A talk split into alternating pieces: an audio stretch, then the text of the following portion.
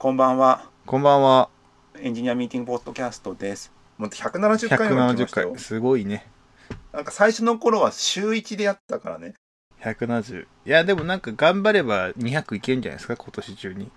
今年中だ、一応今、各週1本だから、うん、このペースでいけばね、いけるでしょ。そう、そう。だけどね、僕、とちょっとね、今年はね、あのね、ちょっと引っ越しがあってね、そうだよネッ。トが家で1ヶ月で、ちゃんと工事できんの、あの、家に、家に越すんですよね。早ま早めにやればいいじゃないですか、そんな。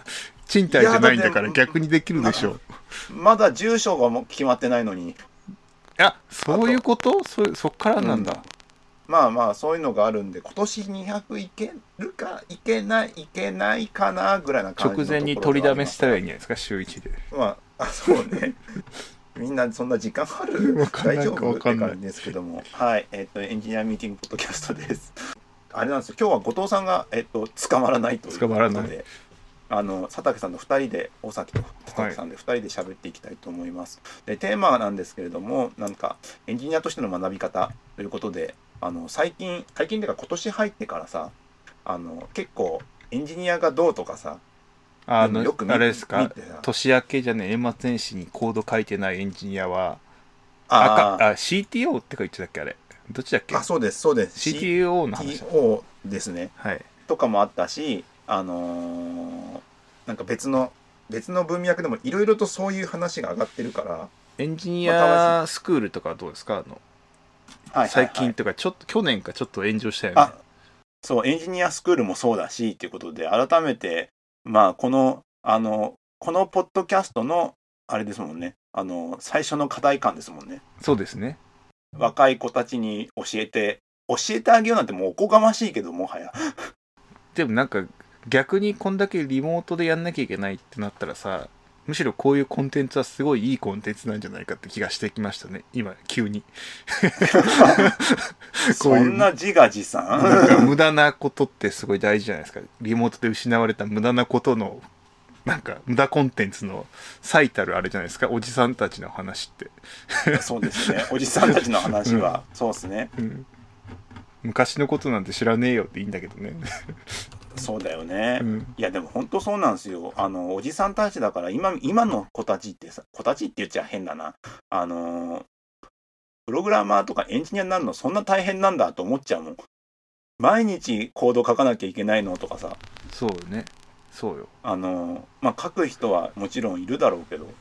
あだってあのまず思ったのがさそのえプログラミングスクールの話もそうだけどあの結構最近エンジニアのなんか転職活動というか採用というかそういうのがあるじゃん。でさあの採用するのもさ結構昔みたいにさリクナビとかなんかあのマイナビとかでさ一括でどうこうやるっていうよりもさなんていうのメンメンター？メンティー？うん。みたいな感じでくっついてさうん。あのーなんか結構並走伴走して採用を目指すみたいなさえ？人たちいるでしょ。そんなんあんの？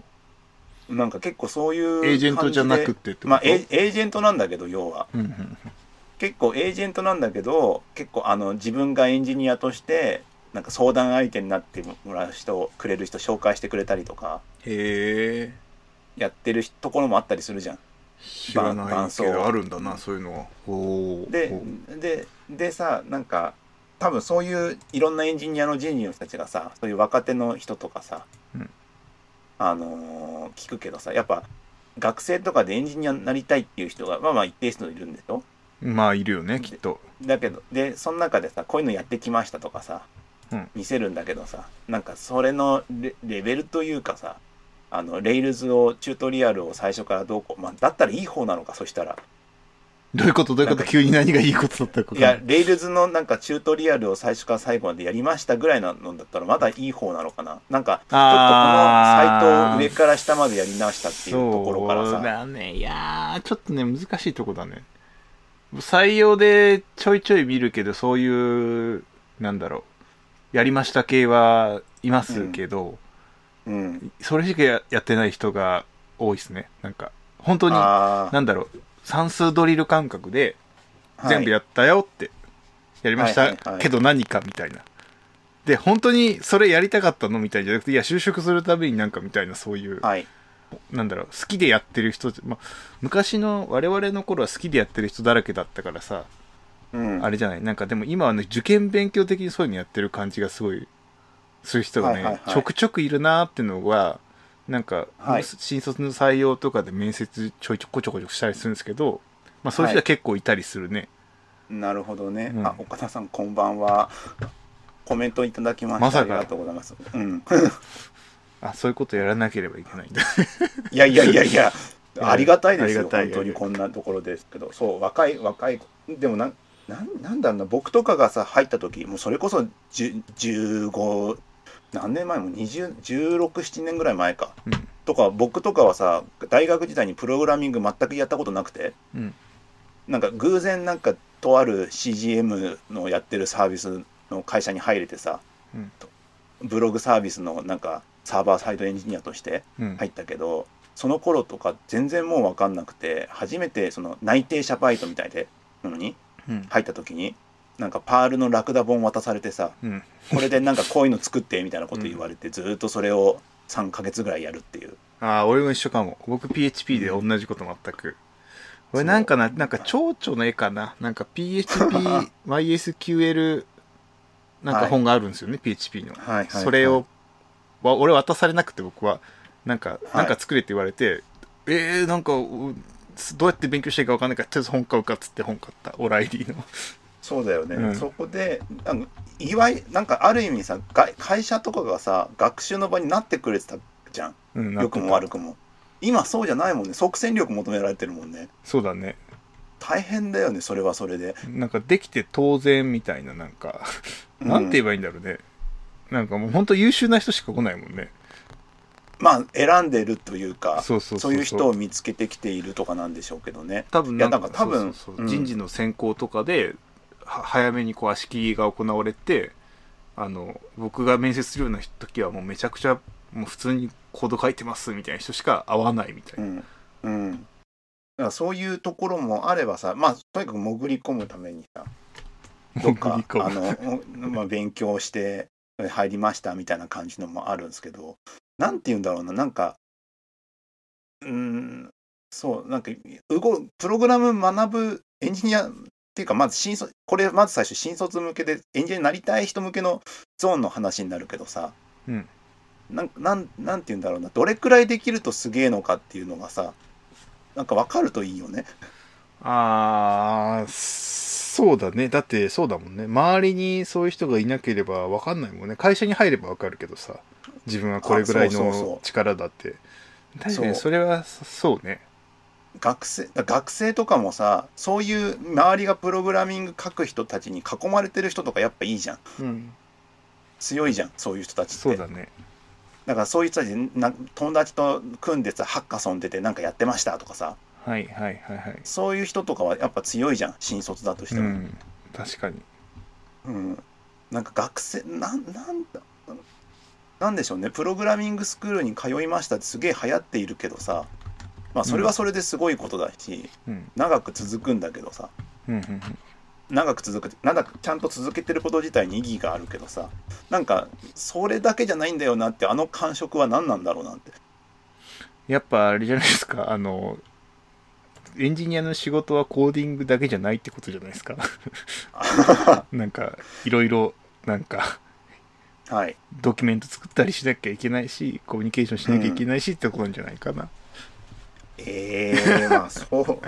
わかんないけど。まあド、キュメントとかありますけどそうなっていくと仕事の仕方になってくるじゃないですか、うん、でも仕事の仕方をまあでも仕事の仕方は別に学んでるわけじゃないでしょ学生の人たちだって。優秀な人たちだって、でもなんか最近ちょっとだけ思うのはなんかまあ割と学生でもカジュアルになんかオープンソースのなんかになんかプルリクとか石送ってマージされてるみたいなとかあるんですよ、あ社会人的なマナーとかなんかそのコミュニケーションを実はその GitHub のプロリクエストとかで微妙に学んでないってなんかちょっと思ったりする最近、あはいはいはいはないんかやりとりあそこはなんかビジネス的にやりとりじゃないやっぱオープンソースとはいえ、はい。なんかこういう不具合があるよっていうのをこういう形式で報告してみたいな。うんうんでなんかまあやり取りあるしどどどうやってなってんだみたいな。結構フランクな英語だったりするけどもなんとなくあれでこうお互いのはい。お仕事的なマナーを学んでる 人たちいるなーってなんとなく思ったり最近した。ああ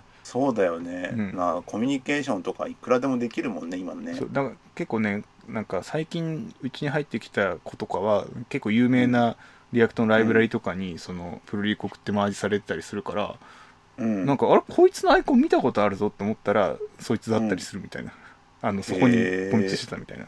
別に大したことやってないって言ってなんか普通になんかバグってたからなんかうん。プルリコ送ったらマージされたよみたいな感じでした、はいはいはいはいい。やーなんかそういうそういうとなんか自然とやってる感じだよね。うん勉強しましょょうとかじゃなくてさ。そう。でそういう人たちは結構いいのよ。なんか好きだからやってるから。うん。好きでやっててそうやって学んでるからそういう人はやっぱねなんかあこいつはすぐ仕事できそうだなってなんか我々は思ってしまうっていう。なんかそういう流れがあるからさとあるなんかところでさ正月休みにさコード書いてない人はうんたらかんたらだみたいな話になってくるんだよね。あそういう意図だよね。うん。あの働け働けじゃないよね。でもあれあれはなんかねなんか良くないと思うんだよなんか周りもね、はい。あの論理学的な話じゃない。なんかえっとうん。書いてない人は、うん。しエンジニアに向かないっていうなんかちち違うじゃない？みたいな。で書いてる人は向いてるだろうそれ。書いてる人は向いてるみたいいな。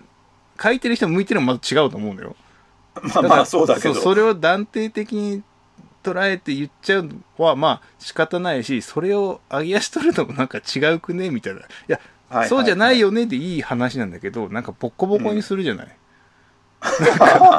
いやなんか普通に考えておかしいしうん書いてないよねっていうぐらいでいいのにっていうなんかなんか、うん。なんであんな炎上しちゃうんじゃしちゃうんだろうなって思っていやー、なんでなんだろうなと思っちゃった、冷静に考えたらそ僕書いてませんしみたいな。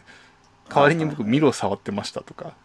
ああ なんかそういうのいやね、いやでも学ぶことってやっぱ多いですもんね。ウェブだってさ昔はそんな多くなかった、あもう昔も多かったけどさ今今となってもまあいろんな技術もあるわけじゃん。でさ毎年毎年さなんかアップデートしてさろなんだっけ木みたいなの書いてる手書きの木みたいなやつでしょ。なんか手書きスケッチ風みたいにさ。手書きかな。まあまあ上からあってさなんだっけ。うんそうそう。フロントエンドとかこういろいろあるやつだまあいろよねんなものがさずらーって並んでいる。そうそうそう。ああれを上から順番に学んでいったら多分すあの採用とかしてもらえると思うんですよ。うんうん。あのあそこまでやればねそうだいやでもあれも結構ね極論論なあうん出てきただけど。出てきた。ウェブデベロッパーロードマップですね。とかね手書き風っぽかったけどはい。手書きじゃなかったね そうそうあれでもああいうのとかをうん多分エンジニアとして学び方っていうけどまあまあウェブに関しては、うん。もうあの組み込みとか知らないよ僕は。あのウェブだったらは少なくともなんだかんだでもう、みんな補正してくれてるじゃん。この10年20年で。何を学ぶべきかって大体定まってるから、うん。それを上から順番にさ倒していけばさ基本的に大丈夫なはずなんだけどそのプログラミングスクールだってさその中のどこだって話ねいやでも一応なんか汲み取ってんじゃないのかな。いやでもなんか一連のウェブサービス1個作りましたじゃないの？いやでも確かに。TWA とかあんの？ね。きっと Railsのあの古き良きscaffold で 管理面できてブログサービス作りましたみたいなやつなんじゃないのかな、知らないけどちょっと。つい56年前まではそれが主流じゃない、うん。でもでもなんか新卒の研修とかでさ、毎年流行りもののさサービスをさ作ろうとしてるじゃん昔はツイッターがあってフェイスブックがあってさ Slack があってさだんだんなんかさ ね。流行るサービスが複雑化してるからどんどん難易度上がってるけど新卒がどんどんついていくっていう不思議な状態が起きてるじゃん、ああいうのとかもや見てるとなんていうんだどんどん求められるものも上がってるし。そうだからそうなんですよ。難しいそこが難しいところなんですよウェブ業界って。なんか何かを学んだら仕事が得られるかって結構確証があんまなかったりするんですよね。なんて言えばいいんだろうな。レイルズ一応体系的に学んだから就職できますかって言われたら、まあ、多分できると思うんだけどなんか、うん。例えばなんかある会社に入りたいってなってそれで足りるかとか言われたらちょっと難しいなと思っちゃうもんね。具体的にどこに入れるみたいなとか。あいいこと知識としてはいいんだけどみたいな。あはいなんかはいはい。それで入れまこれをやったら入れるぞっていうなんかなかなか難しいなって。なんか受験勉強とはちょっとちゃう気がするんだよなんかそれ採用する側から見てどういうふうな人を採用するかだよね。それつまり目なんかその線で言うと。容量がいい人たちは多分すごいそういう体系的に学べるやつを学ぶんだよね。本一冊やりましたとか。でも案外受かるやつってそうじゃないんですよね。なんか好きだから適当にうん。ぐしゃぐしゃでやってた人たちの方が受かりってる傾向にある気がしてて。なんか難しいと思った今ああえでもあれでしょ？あのもしコードのテストとかさやってもさそれなりに書けるんでしょ？それなりに書けるんだけども多分なんかいろんな技術が結構コモディティ化してるから、うん。まあ普通になんか普通にやって書けるだけだったらみんな書けちゃうみたいな感じなのかな今。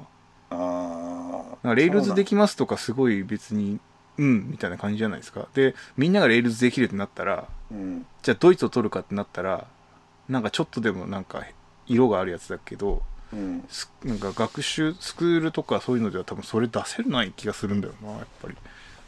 難しい難しいっていうか大変だなだよね。だってそう。うん。なんて言うんだろうな。なんかそれ最近読んだ本でさうん。レンレンジって去年流行った？レンジを読んだんですよ、最近。レンジってなんだレンジっていう、えっと知識の幅が最強の武器になるってやつ。ほう知らないな。あのー早期教育1万時間の法則グリッドに騙されるなっていう帯が書いてあるやつなんですけえなんてなんてもう一回言って。ど早期教育1万時間の法則、グリッドに騙されるなっていう。俺なんか1万時間はなんか帯で見た気がするな本屋であまあ1万時間一つのことに対して1万時間やればなんかプロになれますそうですよねプロになれますよよね。そうそれな気がすなんだっけそれに騙されるなと。それの反対派の方だね。ね。逆ですね。むしろそのなんか質の高いあの教育とかするには寄り道とか試行錯誤を推奨しますよっていう主張してる本なんですけどほうなんか要はなんとなくうん。あってあれじゃないなんていうの？アクティブラーニング的なことですか？違うか。ちょっと違うな、えっとねあの タイタイガーウッズ最初の方でタイガー・ウッズとロジャー・フェデラー選手の話があってタはい。イガー・ウッズはもう1歳ぐらいからもうすぐになんかボール持ってクラブ見てみたいな感じで超ゴルフこいつは天才だって父親が思うぐらいすごいかったらしくて、もう2歳から英才教育。ほでもう2歳から本当にゴルフの練習をさせましたと。でロジでも片やもう片方のプロであるロジャー・フェデラーっていう人は最初は全然別なことやってたんだって。ほうほうほう。なので別なことやりながらもあのーフェデラーテニスだよね？いやテニスかロジャー・フェデラーって。フェデラーはあれだよ。どこだっけ？スイスだっけ？どっかの英雄じゃないですか？フェデラーはテニスか。いや、ま、じゃあ俺ゴルフゴルフだと思って完全に勘違いして。まあまあまあ。え？あれなんですよ。でまあ両方ともプロですよと。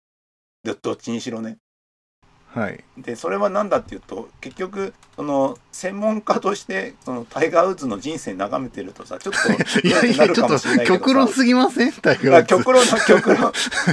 だからたまたまダメなやつ選んでるでしょ。一回一回へこんでの伸びたりしてるけどさ。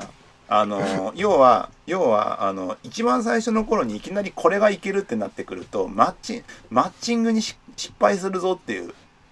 あーなんかねそれたまによく言われるなんか室伏がさもしはい。野球やってたらどうなるか問題とかでしょ、ああうんまあまあまあいあれもろいろやってうん。お父ちゃんがさ、うん。ハンマー投げの日本記録作るためにみたいな感じで育ててるじゃない？はい。でもあのあんだけの筋肉とかあったらさ野球やってたら一体どうなってたんやとかみんな想像するじゃない？とんでもない選手になってたぞみたいな。要はこの話はいろんなよちっちゃい頃からもうこれやるって決めつけちゃってやっちゃうともしもそれが合わなかった時とかさ、そうね。実はもっと違うの合うかもしれないとかさうん。そういうのを見過ごす可能性があるよっていう。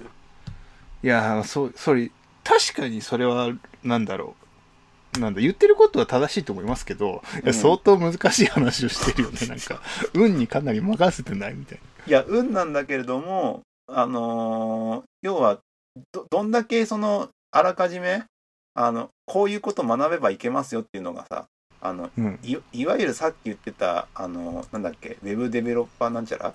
はい。あれはもう形式化あの体系化されててうん。もうあのもうなってるものはさもううん。覚えりゃいいじゃんって話でさ、こういうのそういうものに関しては時間を費やせばいいんだけどうん。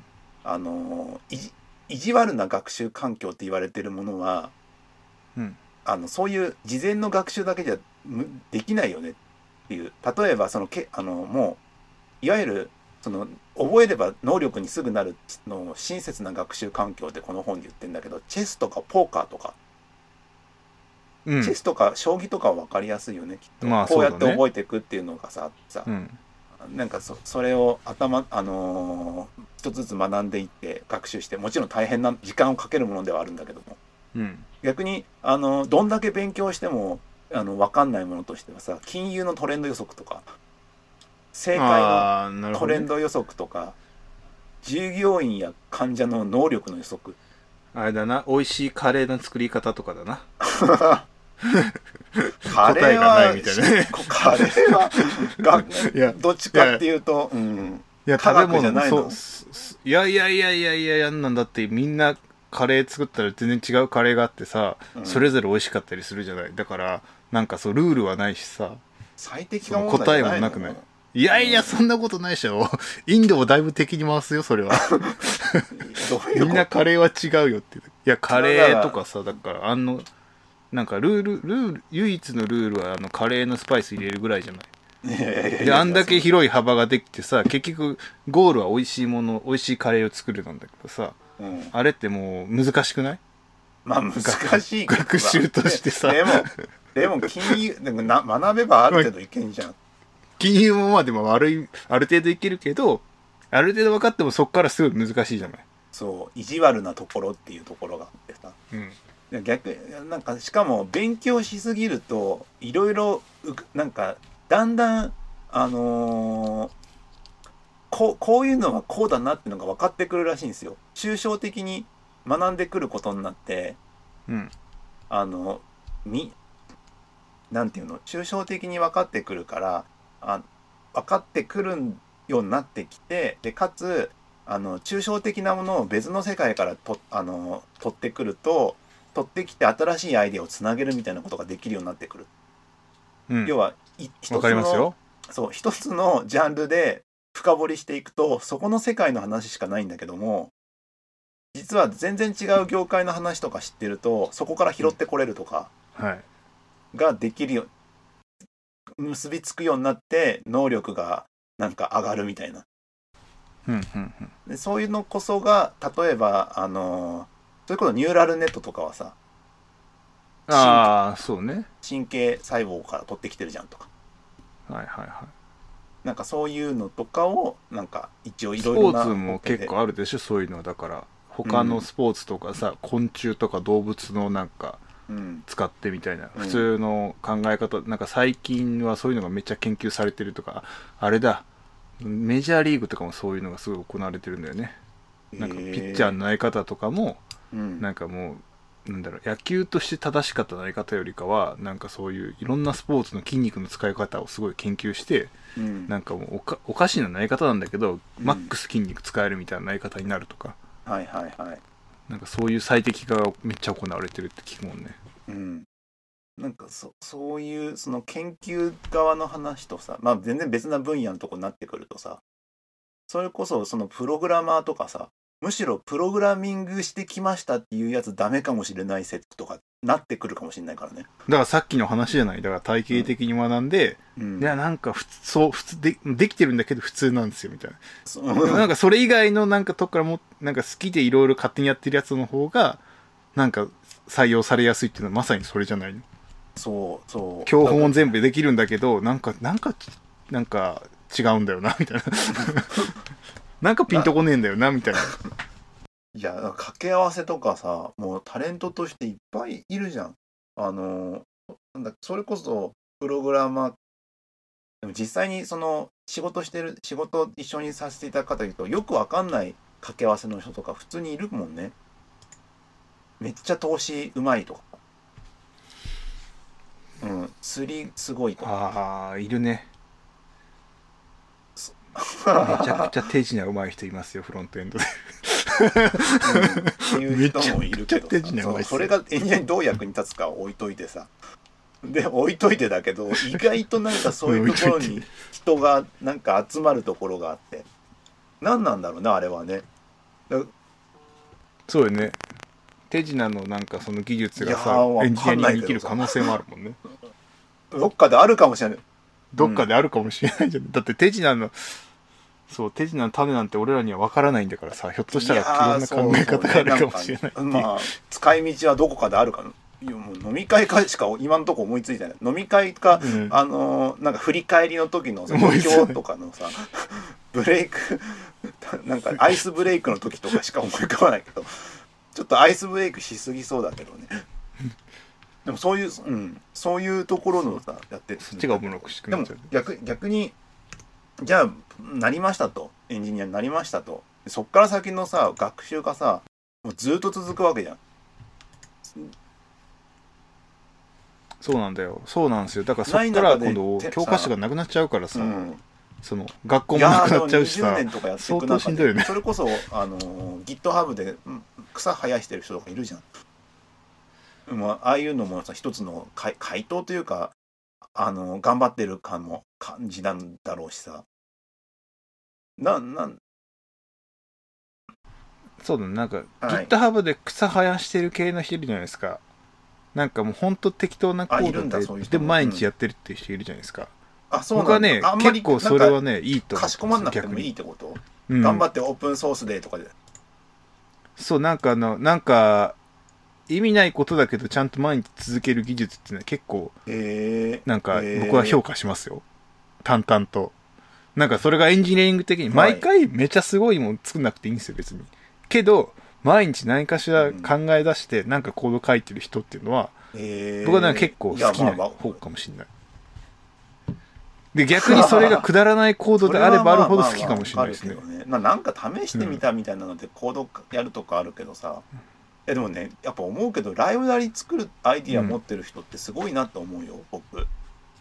そこがそこが一番辛いもん。そうそういうことなんコード書くよりもさそそれこそ公開できる、うん。なんかまとまったパッケージのものを作るのきついもん。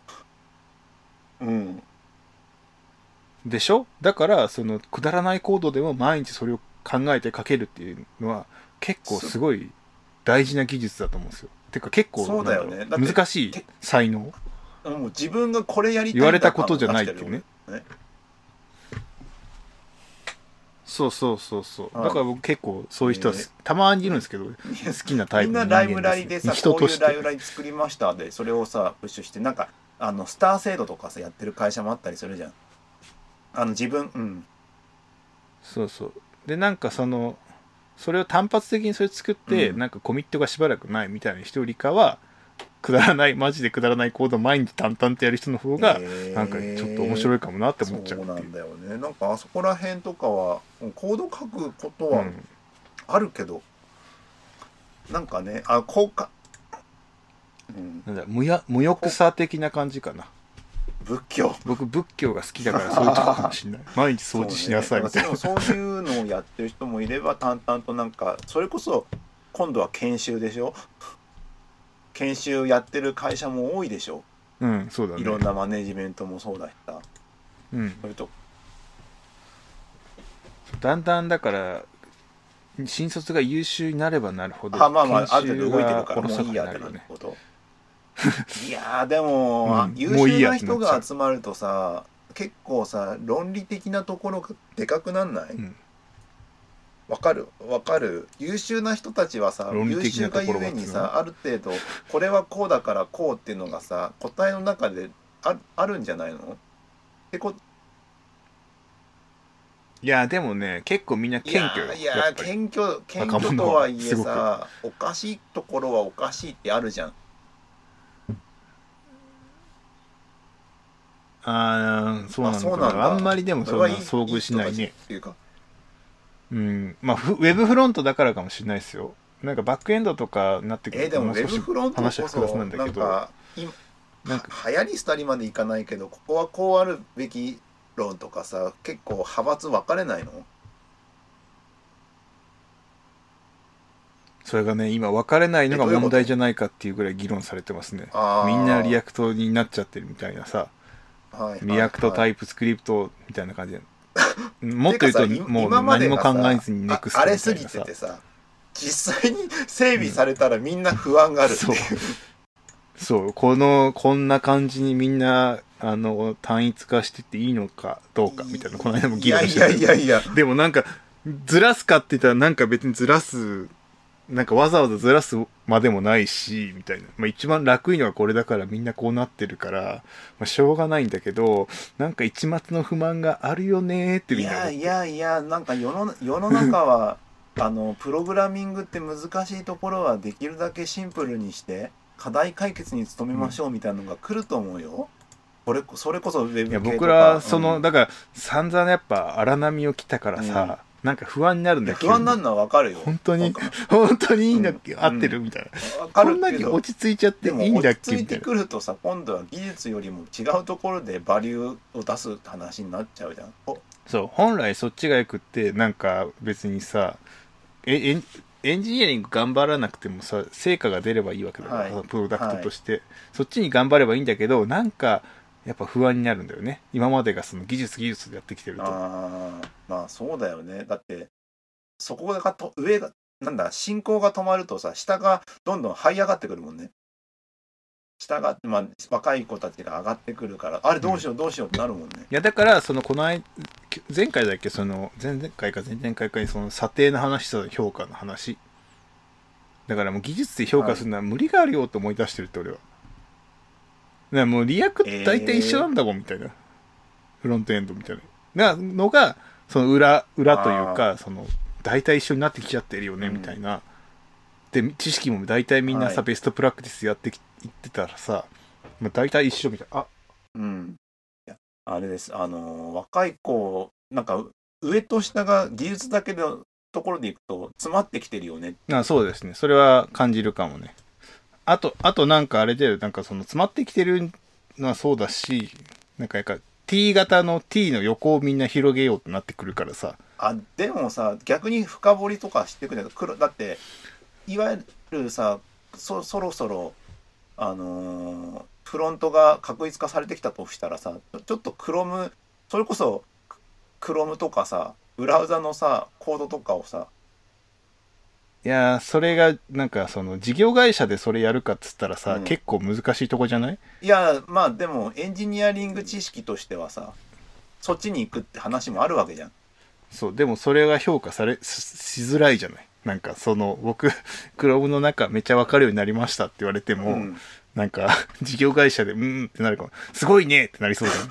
なんか事業会社の目線で見ちゃうとだけどさエンジニアとしての学び方の話だからさそれはなんかどっかで超える時あるんじゃない？求められてるものよりも学ぶものの方が学んでることの方があのなんかや普段の業務より上を行く時ってない？いやー、わからんな。ちょっと実感がまだないかもななん。いや、それが、なんかエンジニアとしてすごいとはわかるんだけど、うんなんかその、評価制度の中のその、まあ上が詰まっ、上っていうのはさ、評価制度的に上じゃない？はいそれの上に行くかっていうとなんか、そうでもない気がするなーってい。やーでもなんかやっぱできる先輩とか今まで見てるとさあのそういうとこなく学んでたよねそう、だから、なんだ、趣味的にすごい人はいっぱいいるけど、なんか、それが事業には使えないから、横に広がっていくみたいな、なんか、なんだろう、結局詰まるんだよね、上が。いやーでもどうなんだろう。なんかし僕新卒2年目ぐらいですげえドラゴンブックを勧められた時とかさな なんだかよくわかんないけどさそういう人たちとかだったわけで。でもなんかその、あのなんか、ああいう感じもなんか今、ちょっと薄いんじゃない？薄いのかな。なんかそんなにみんうんな会社にさ対してさあの評価してもらうようなのに特化するの？いや、だから、そなんか、ウェブ、いや、多分来る人がそうだと思うんだよ。なんか、その、コンピューターが好きで入る人じゃなくて、うん。なんか、なんだ、市場的なインパクトがあることとして、なんか仕事としてウェブをやりたいっていう人が多いから、うん。なんか事業目線の人が多いのよ。なんか僕はエンジニアだけど、うん。なんかエンジニアだけじゃなくエンジニアリングだけじゃなくてなんかそういう事業のアイデアとかでもなんかえ影響を与えていきたいですみたいな人のが圧倒的に多いのよ。あだからそれはそういう人を採用してるからでしょ？いやーそうでもないと思うよ。なんか広く見てるけど、うん。なんかそういう人がやっぱ多い気がするし、うん。なんか本当にえ変態的にコンピューター好きな人は、うん。なんかウェブ会社あんまり来ないんじゃないかな今は。今どこに行くの？って気がすどこに行くんだろうね。上のか上っていうかなんだろう。なんか AI 系だったり GAFAM とかそっちの方のうーん。ああるいはゲームとかかもしれないけどひょっとしたら。ああゲーム今。どうなんだろう。ゲームで逆に特化してる人とかそんないるもんなのかね。なんかゲームプログラマーがなんか結構なんだなんだっけこの間なんか小学生かなんかのさ、うん。あれでプログラマーとかって上位の方に上がってきたけど、はいあれって要するにゲームプログラマーらしいのよあそうなんだうん、なんとなくきなんか聞いてると、はい。なんかそういうなんだなんなんて言えばいいんだろうな。そのスマホゲームとかの、うん。を作れる人みたいな。としてプログラマーって確かにおかしいと思ったのよ。おい。なんかプログラマーはこんな上になるわけないと思ったのよ、うんうんうん。でその裏が要するにそういう自分たちが普段遊んでるうん。ゲームをうん。実はプログラミングってもので作られてるっていうのはなんかその一般教育的にも教えるじゃない、うん。プログラミングがさ義務教育に入ってるから、うん。だからスクラッチとかでゲームみたいに作るじゃない、うん。ああそうそう、スクラッチでゲーム作るからあこれはプログラミングで作ってるんだっていうのがし分かるようになってきたんだよ。はいはいはい。だからあのプログラマーって言ってるのはゲームプログラマーのことを指してるっぽいよっていうのを聞いた。へえ。本当かどうか分かんないけど、うん。その子供たちに聞くとプログラマーっていうのはこういうゲームみたいな、まあ、アプリとゲーム結構近いとこあるかもしれないけど、はい。普段アプリで触るようなものを作れる人っていう。はいはいはいはい。だから TikTok とか YouTube をプログラマーが作ってると多分思ってないのよ。あけどなんかそのマインクラフトとかフォートナイトとかはプログラマーが作ってると思ってるのよ。え多分そういう感覚にすごい近い。でそれでプログラマーがすごい上位に来てるっていう。へえでなんかうっすら聞きました。へえこうまあそうなんだ。まあ確かに納得感あるなと思って。いやなんでこんなプログラマーが急に上になったか気になってたのよ。はいはいはい。1位とか2位だったよね確か。YouTuber が1位で2位がプログラマーとかじゃなかったっけ？あそうあ結構上の方だったね。なんか急に。そうそう、ん。すごい上だったからえなんでと思ったのよ、うん。でそれは要するにゲームプログラマーっていうのがうん。認知されたと。へー。小学生とかのレベルで。へえだからそういう人たちは多分なんかその子供はスクラッチとかやってゲーム作るからそのもう本当になんだろうゲームプログラマーとしてやっていくやっていくんじゃないかな。でもそうなってくるとさ本当に好きで触ってる人強いよね。うん。好きで触っもう若手の好きで触ってるのが強くてさその横でプログラミングスクールでっていうのも大変だろうしさ。そうなんかそうだから逆に、うんもう一回あの MSX みたいなやつが来てるって感じよ。あむ無意識に無意識に自分の好きなことやってる人には勝てないけどもさ。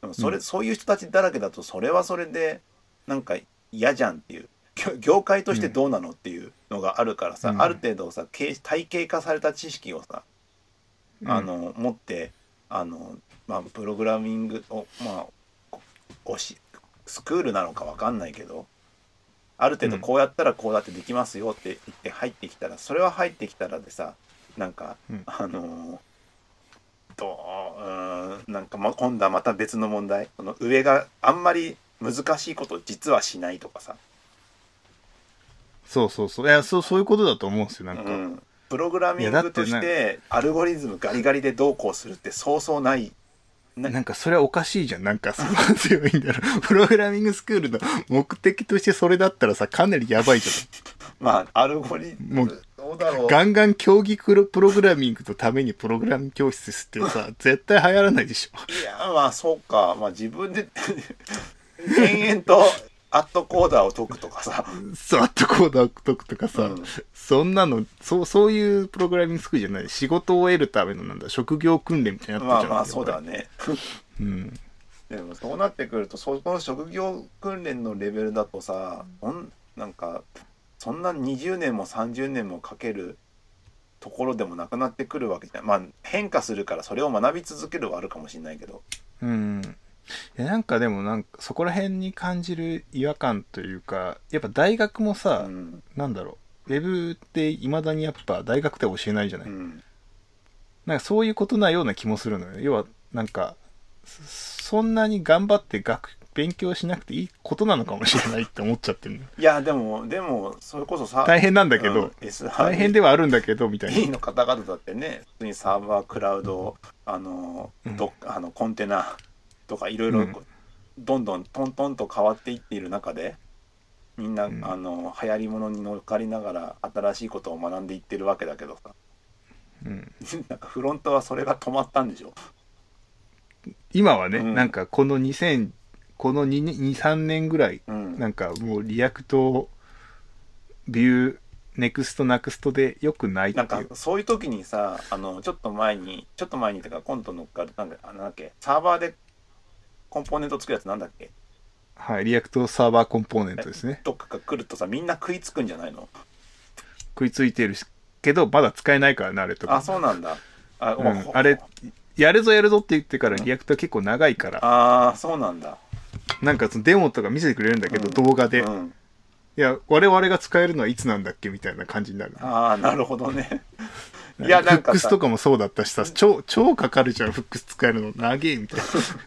いやなんかそういう状況になってるとそういうなんか新しいこと始めるぜってなった時にさみんなあのスタンバイしてそうだね。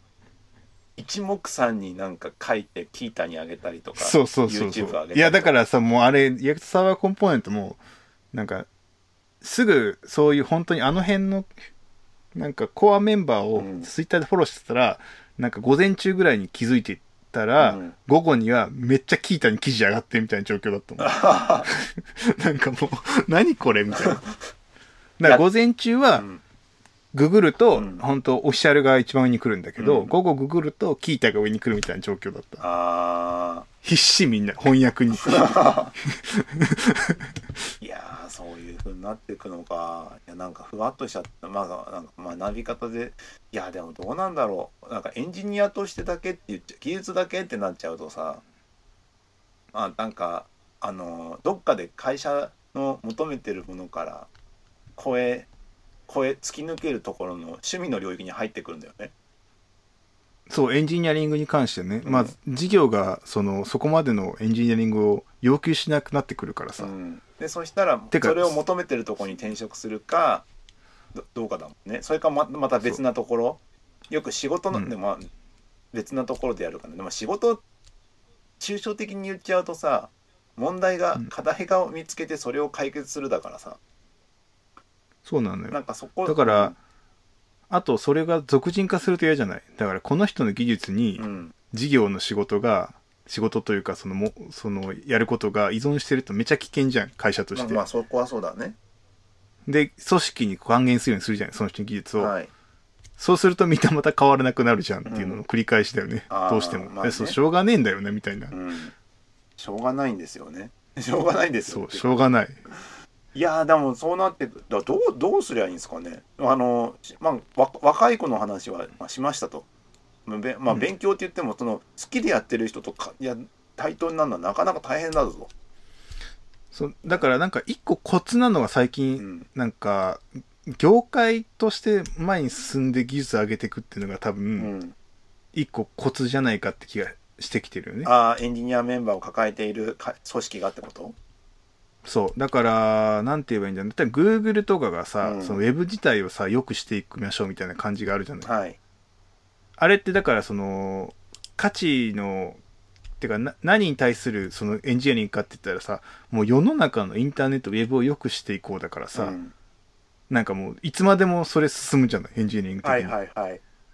なんか社会の何かの問題に対してっていうのをやってると、えっと、エンジニアリングがそこまで必要じゃなくなっちゃう時がはい。来ちゃうはいっていう、だからそのウェブ世の中のウェブ開発自体を良くしていこうみたいなところの目線でなんか動けるようになっていくと多分ね学習というかそれが進むんだよね。ああ自分もね、組織は組織会社のはいはいはい。うん、会社で必要な技術だとどっかで頭打ちになるんだけど、いや、業界的にこれがもっとこうなったらこうなるよな、みたいな感じで、学びと、そのなんか、ここういうアイディアがあってのを実装していけるようになった方が、多分、なんだろう、答えとかゴールがオープンになるし、はいはい。多分、いいんだけど、めっちゃむずいそりゃそうとだ。思うけど、めっちゃむずいっていう。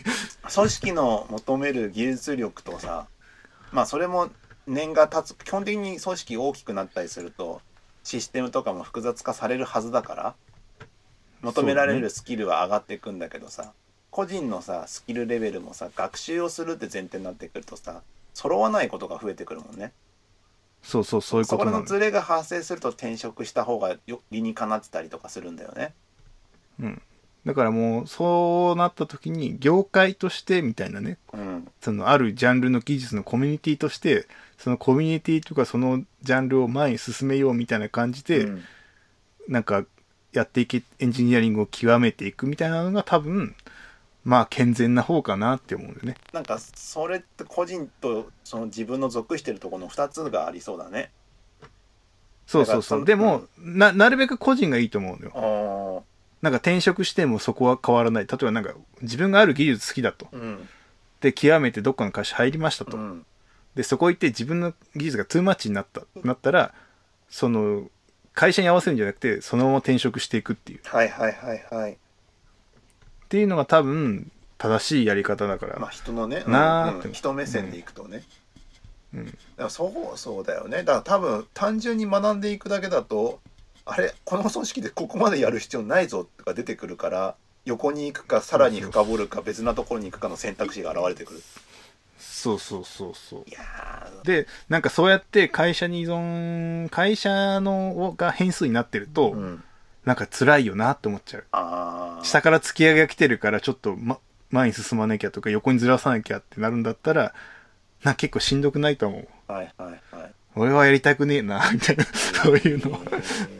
だって探さなきゃいけないわけでしょ？どこでこう差をつけようかとかさ。探せ探せでよ、いうん、楽しくなさそうじゃない？なんか、単純に。やそうまあそうね。そういう組織設計とかがあると。だそれとセットだよな。だから個人が学んでても別になんかこ、まあ、個人の話だったらいいけどなんかどっか会社属してる属してないになってくるとあの組織側の求めるところのスピード感と違いが出てくるからうん。なんかそこら辺の掛け合わせがあってそれで初めて理にかなってる理にかってことなんで何を優先するかだと思うけど職業と職業を優先するとままたその毎日行動を書くことがどれだけ理にかなってるかって話が変わってくるだろうしねでも逆に幅幅のはレンジの話もあったけどさ。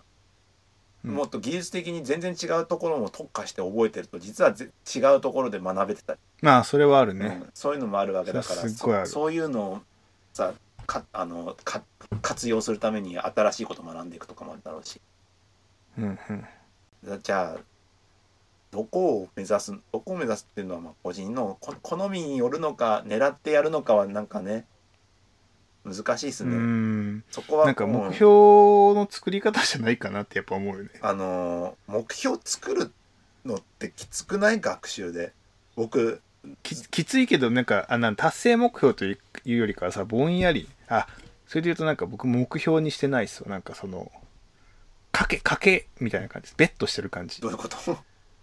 ここの技術は僕が面白いと思ってるし、はい、今後重要になってきそうだから、うん、ちょっとこの辺を勉強しようかってベットしてる感ああまあそうだよねじ。で、何年後かにそれが実はやっぱ重要だってなってくると、もう優位に立ってるじゃない。あまあそうだねフロントエンドはまさにそうだったんだけど、うん僕の場合。うんうんもう、絶対フロントエンド来るよなってんで、ベットして、サーバーサイドもやってたけど、やらないよってベットする感じ。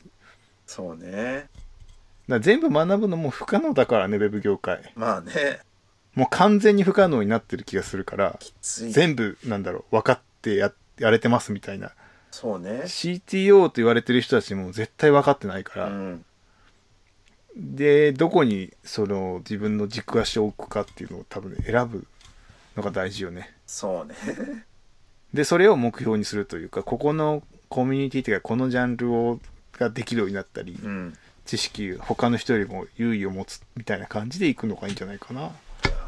なんかそういうのをさ学ぶのってさわあの誰かを手本にするのが一番早いと思うんですけど。あそう僕もそれあの新卒をトレーニングするとき完全に同じこと言ってます。でもリリモートになってきつくなってない？きついかもしれないね。あでもなんかねそういう時は社内社内の誰々さんっていうパターンもあるし、うん。社外の誰か見つけてこいっていうのもある。あそうなんだ。ツイッターとかで、うん。とか GitHub の上で、うんなんかこの人をもロールモデルにしたいっていう人を決めてもらって、うん。じゃあそその人とまあ、ギャップを埋めていく作業になるだろうしはいはい。あとはそのじゃあ自分が今この人の立場だったらどうするかみたいな感じで、まあ、まあロールモデルの使い方ってそうじゃない。まあねそれいう感じでそのいろいろやってもらう感じにしてる。その1年目とか2年目の人には。いやーそどうどうするそれでプログラミング YouTuber の人とか連れてこの人にいや、そそれは、いや、本当にそれでいいって感じで、それは対話するけど、まあまあそんな間違わない。今んとこそういうやべえやつはいなかったから、大丈夫？もう大丈夫もうちょい妥当性悪悪いことはもちろんなくてあれだよね。パないけど。わ分かりやすいパッケージにするのが上手い人たちだから YouTuber そう、そう。はい、YouTuber になりますって言われてもちょっと困るからさ、トレーニング上で。そう それは技術のトレーニングじゃないよね、みたいな。いやいやいやそれはそれ楽しいかもしれないよそう。それは個人でやってね、みたいな。まあいろいろらそれがなんかね、そのトレーニングのマネジメントもね、楽なのよね。ああそうなんだある程度他人に任せるというかさ、うんそのロールモデルに任せれるからさ、うんなんかじゃあ、それを目指してこれが足りないからこれやっていこうってうん言いやすいじゃない。はい俺がこれがいいと思ってるからこれを学ぶんだみたいなさ、うん。感じにしなくていいからさ、うん。そのそいつに任せられるわけよその責任をロールモデルに。はいはいはい。この人はこれぐらいやってるからじゃあこれまずこれやれるようになろうかって言えるじゃない、うん。それってなんか僕はその何も意見してないから、うん。無責任でいいいいというかさ なんかいいじゃない。いいいいというかなんかマネジメントとして楽なんだよね、まあまあまあそうだね。俺が間違ったこと言ってるかもってならないからさ、まあまあまああなたが彼にになりたいと言ってて、彼はこれぐらいこうだから、じゃあここのジャンルをもっとできるようになろうねっていうのはさ、うん。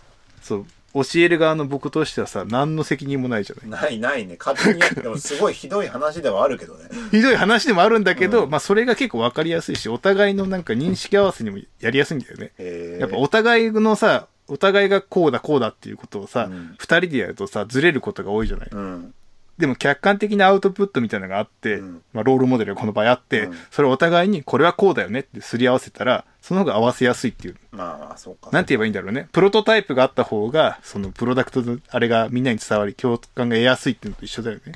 ああでもこの人あ、こういうやつを作りたかったのね、みたいな。ああ なるほどねなんで感じで話もしやすいし、楽っていうので僕は、もうここ10年ぐらいそれやってます、ね。トレーニングするときは完全にロールモデル連れてきて、まず連れてきてもらうのよ。はいはいはい。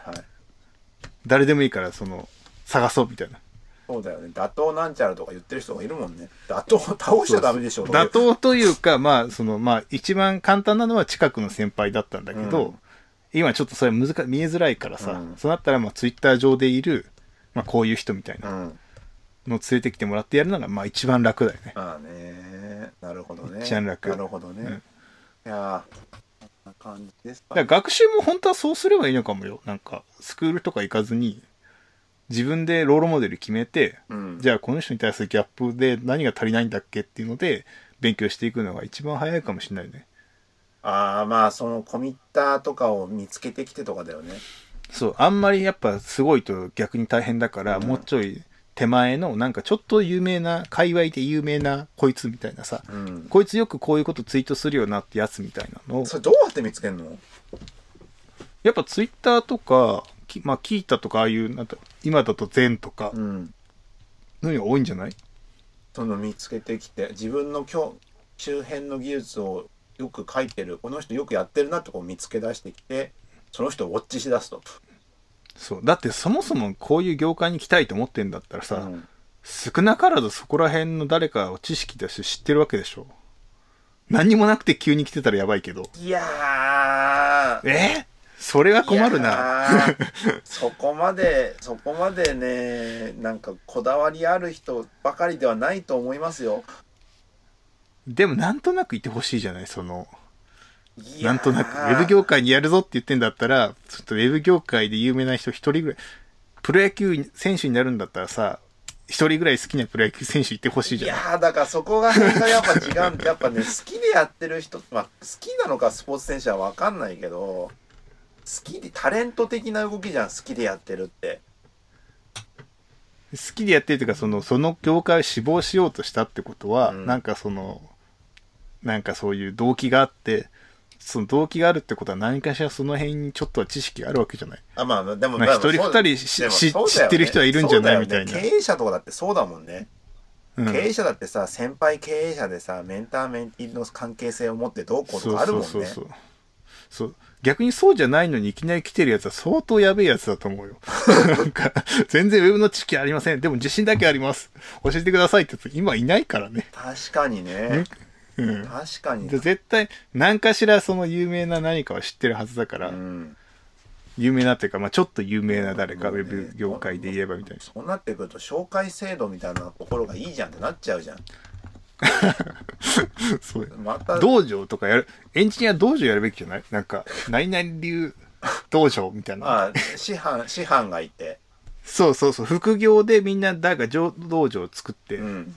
流派がさいろいうろ、んそれでそこで学ばせるみたいな。どうよこれ。いやーなんか最近流行りのサロンの匂いがするよ。いやまあアウトプットがあるかもしんないけど、そうそうか、うん。ダメかな、うん。いやまあまあまあもちろんそれあの入ってる人たちがこれで満足ができればいいと思うんだよ。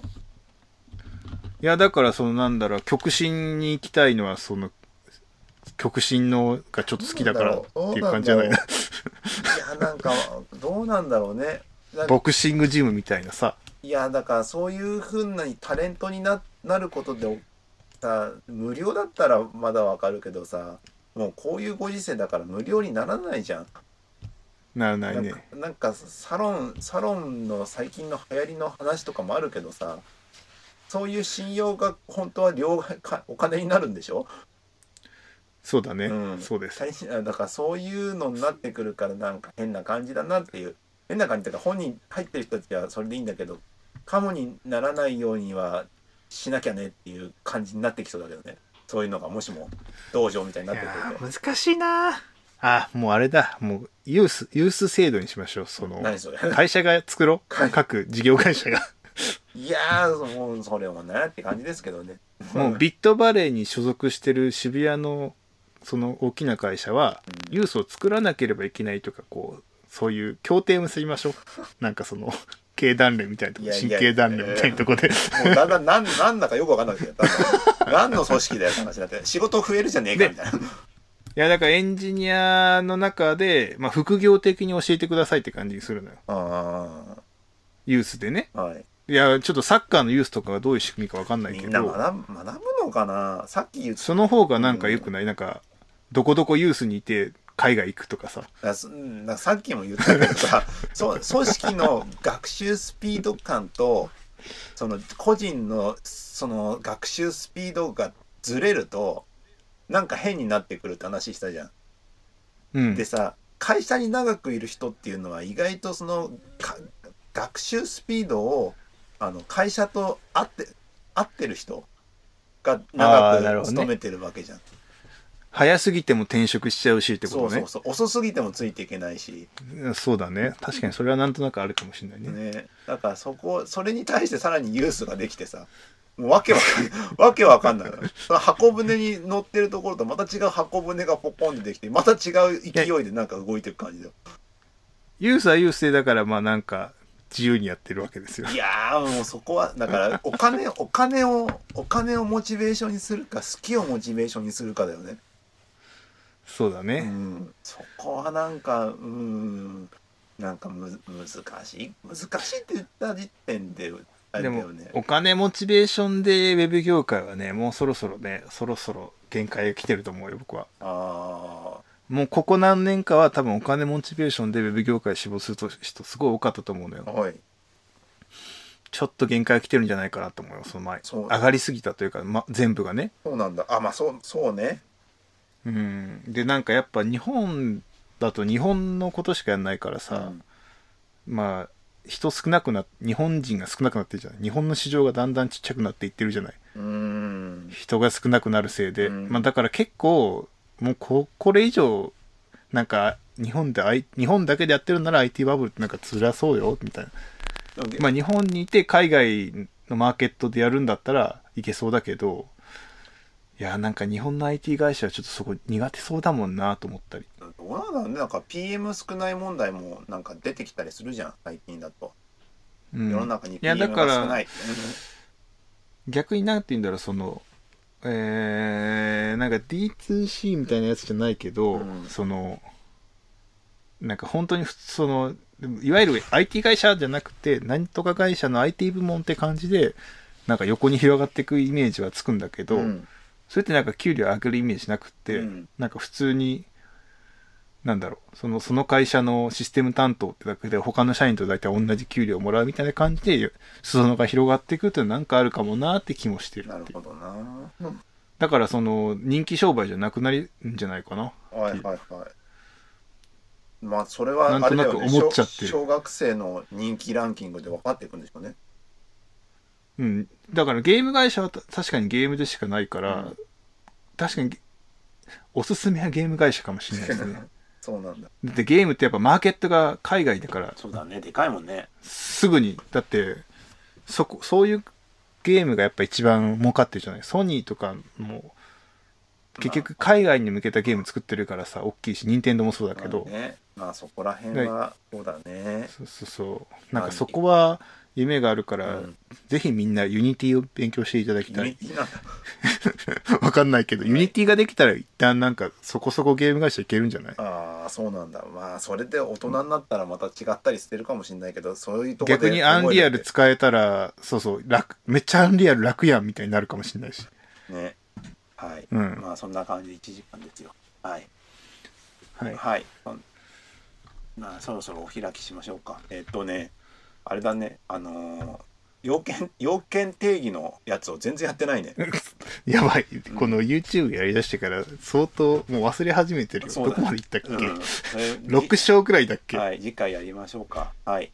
はい、こはいこまで聞いてくださった皆様ありがとうございました。感想は、えっと、えっと、YouTube のコメント、もしくは、え Twitter、シャープエンジニアミーティングで書いていただけると喜びます。はい、喜びますというか、見ていますので、よろしくお願いいたします。はい、じゃあ以上です。ありがとうございました。ありがとうございました